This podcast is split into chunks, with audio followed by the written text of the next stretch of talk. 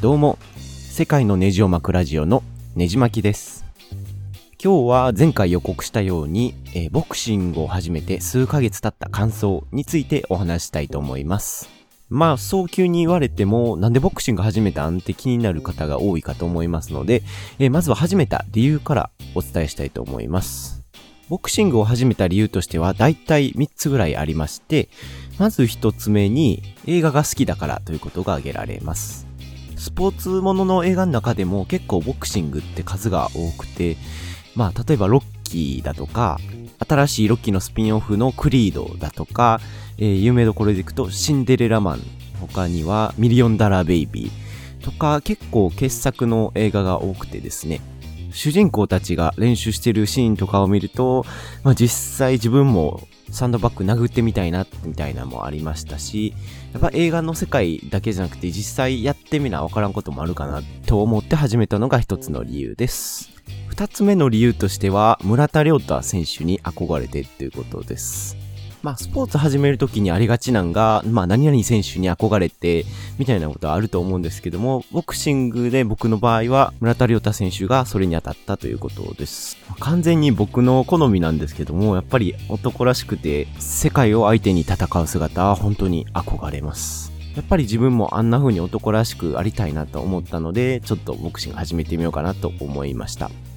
三つ目の理由としては、意外性をつけようと思ったからです。まあ、例えばで言いますと、あの、アメリカ文学で有名なヘミングウェイも実はボクシングをやってまして、ボクシングに関する本とかも書いてたりします。他にも建築家の有名な安藤忠雄っ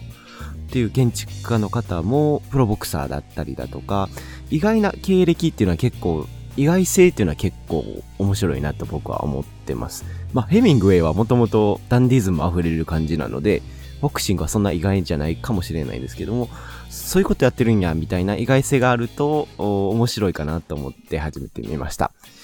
まあ、こんな3つほど言ってみましたけども、まあ、単純に言うと、実はまあ、ボクシングジムが近くにあったからということです。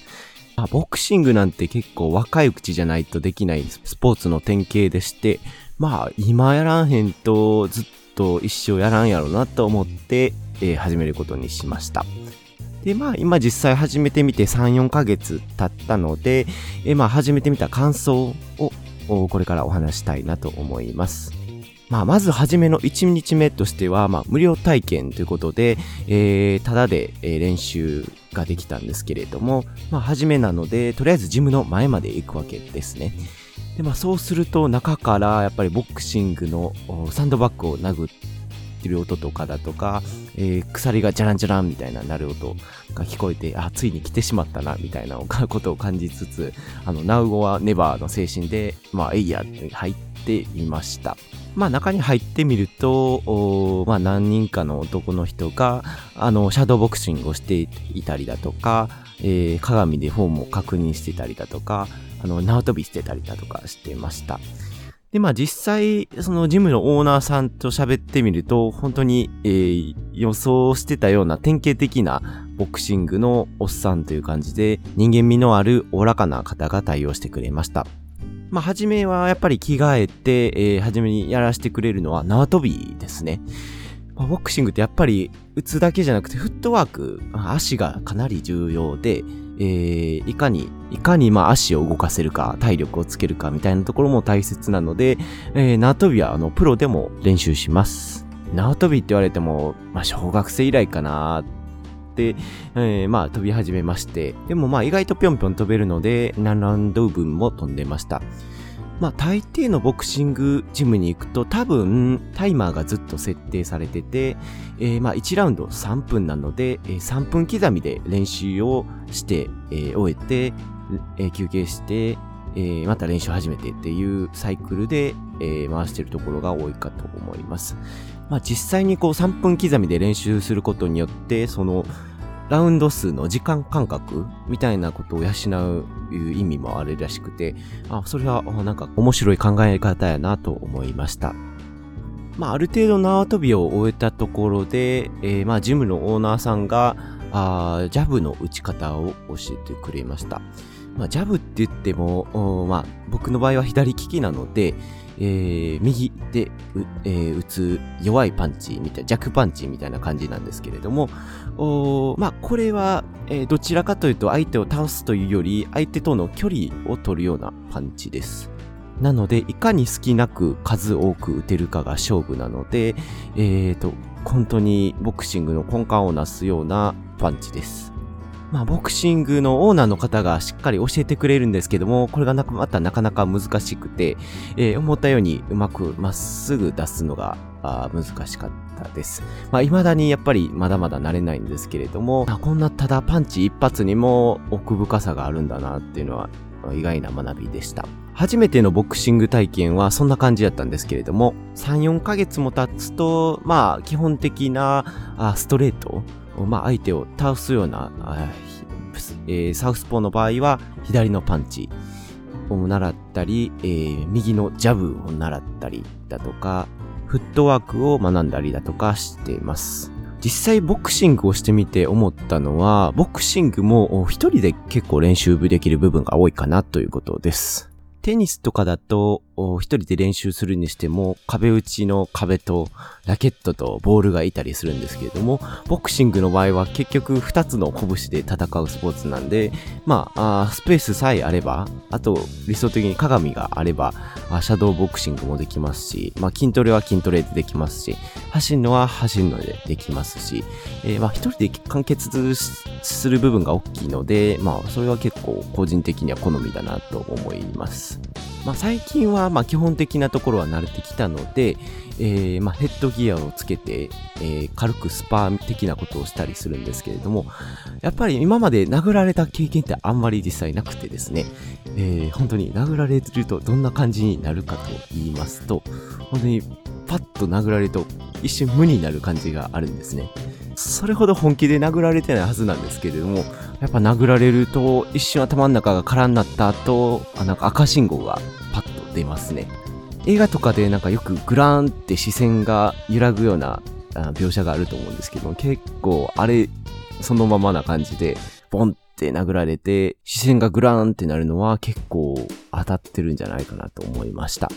他にも、えー、毎回サンドバッグ殴ってたりもしますし、まあ、サンドバッグ殴るって言っても結構また奥が深くて、いかにそのサンドバッグを相手に見立ててやれるかが大切なんじゃないかなと思ったりしてます。まあ、ボクシングって結構気合と根性みたいなとこがあるんかなと思ってたら、やっぱりテクニック的な部分はかなり大きくて、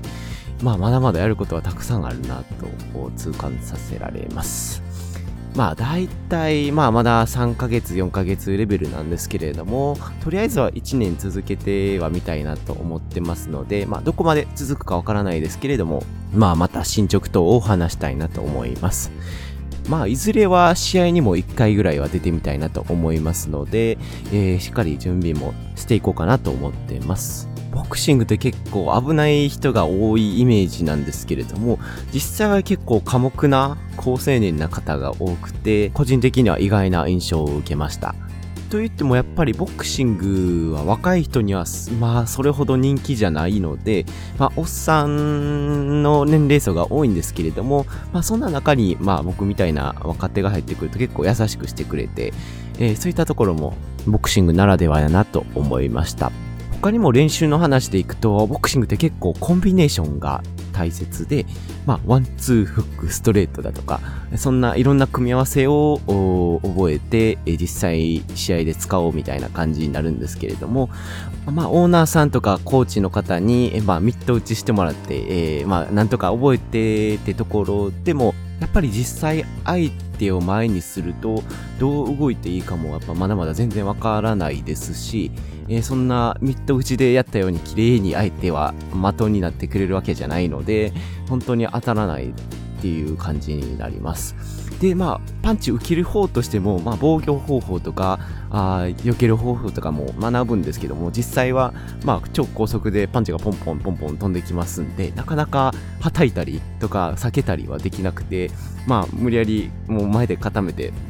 打たれるしかないんですけれども、やっぱやるたびにまだまだやる課題はあるのかなと痛感させられます。まあこんな感じでボクシングを始めて3、4ヶ月経った感想をお話してみたんですけれども、いかがだったでしょうか？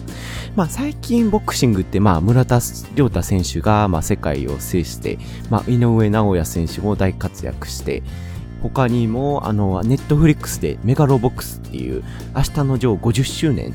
記念のアニメが流行ったりだとか、結構格闘技界もちょっとは盛り上がってきてるのかなっていうところで、えー、まあちょっと興味あるって方は実際無料で体験できるジムとかも多いので、ぜひ足を踏み入れていただければなと思います。まあここまで話してだいたい10分30秒ということでそろそろ終わりにしたいと思います。来週はあの Google が1ヶ月ほど前にリリースした、えー、Google Podcast アプリについてお話したいと思います。最後までお聴きいただきましてありがとうございました。では次回もお会いしましょう。